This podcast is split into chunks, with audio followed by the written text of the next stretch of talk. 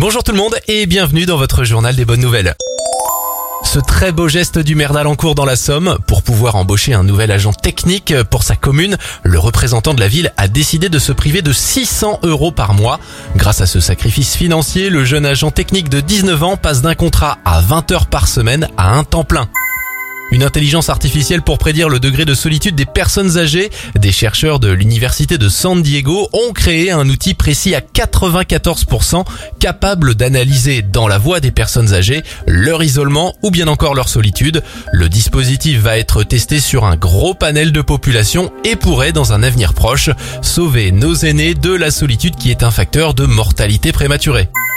Et enfin, une application très pratique pour ne pas mettre son compte dans le rouge trop vite. Elle s'appelle Obvi, O-B-V-Y et vous permet de payer en plusieurs fois vos achats sur les sites de vente entre particuliers comme Vinted, Le Bon Coin ou bien encore eBay. Conçue en France, l'appli permet non seulement de sécuriser les transactions, mais aussi d'échelonner vos paiements jusqu'à 10 fois et pour un maximum d'achat de 1200 euros. Super pratique.